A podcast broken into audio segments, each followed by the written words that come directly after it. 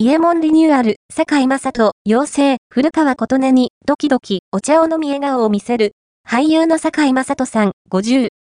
2024年、20周年を迎えて生まれ変わった、サントリー、イエモン。これまで CM に出演してきた、元木正宏さん、58から、たすきを受ける形となった。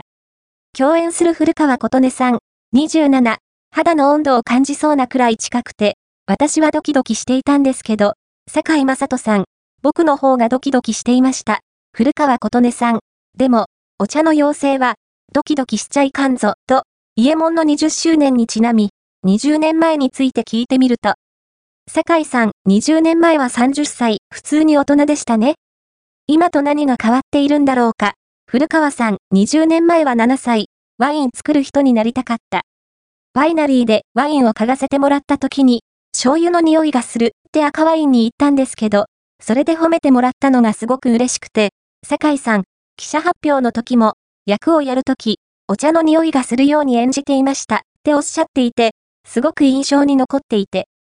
香りから入るタイプかもしれないよ。演技ソムリエかもしれない。